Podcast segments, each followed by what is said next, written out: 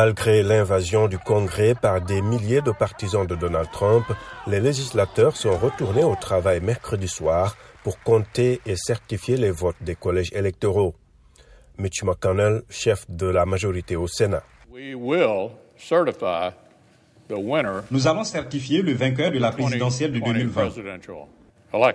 Le vice-président Mike Pence, en sa qualité de président du Sénat, a convoqué à nouveau la session conjointe du Congrès quelques heures après l'évacuation du bâtiment assiégé.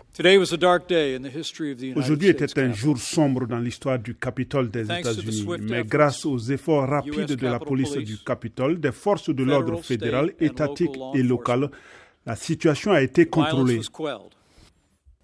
Plus d'une centaine de membres de la Chambre et 14 sénateurs, tous républicains, avaient initialement prévu de bloquer la certification des votes dans six États remportés par Joe Biden. Le sénateur républicain Josh Hawley. Pour ceux qui s'inquiètent de l'intégrité de nos élections, ceux qui s'inquiètent de ce qui s'est passé en novembre, c'est le moyen approprié.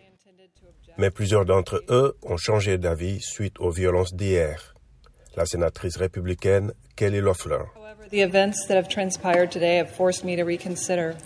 Les événements qui se sont produits aujourd'hui m'ont obligé à reconsidérer.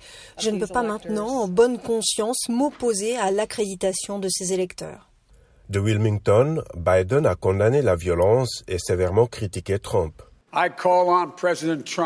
J'appelle le président Trump à aller à la télévision nationale maintenant pour remplir son serment, défendre la Constitution et exiger la fin de ce siège.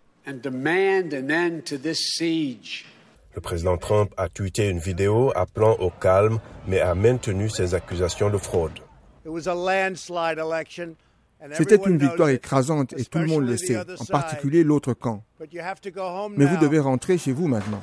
Twitter et Facebook ont pour la première fois bloqué les comptes de Trump Vamos, vamos, Gol!